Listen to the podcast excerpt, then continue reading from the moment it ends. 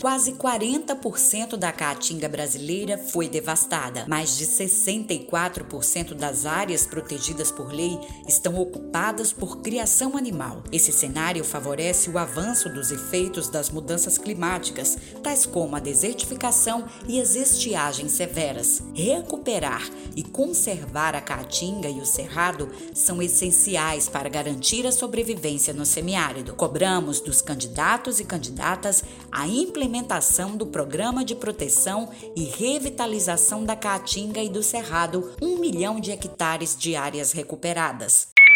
Eleições 2022. Asa por um semiárido vivo.